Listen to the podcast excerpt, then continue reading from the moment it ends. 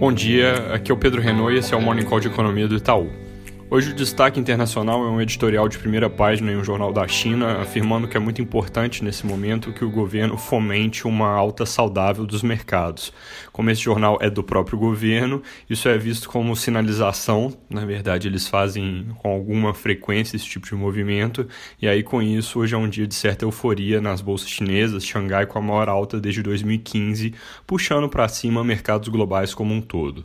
Fora isso, essa semana começa com um noticiário parecido com o da semana anterior, no que diz respeito a dados econômicos, mais números positivos saindo na Europa, dessa vez vendas no varejo da região como um todo, subindo quase 18% em maio, mais do que o esperado, gerando otimismo com a retomada e dando um impulso extra para os mercados por lá.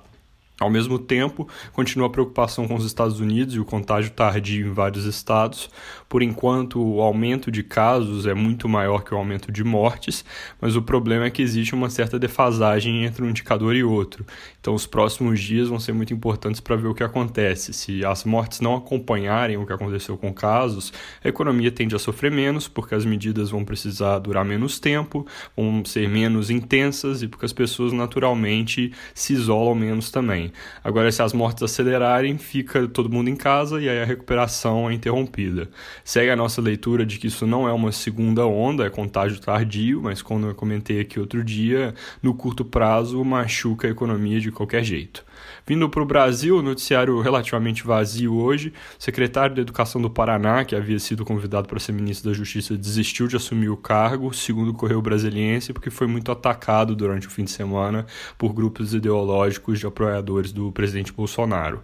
É, o, o, Estado de São Paulo de ontem traz uma reportagem interessante sobre dados da Receita Federal que apontam que pela emissão de notas fiscais, junho foi o mês com maiores vendas desse ano e com melhoria disseminada em todas as regiões do país.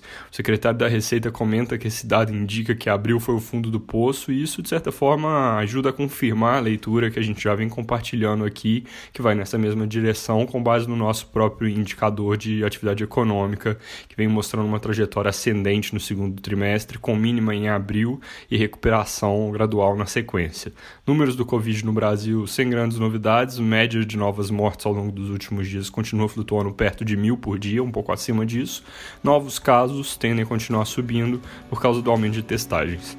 É isso por hoje, bom dia e boa semana.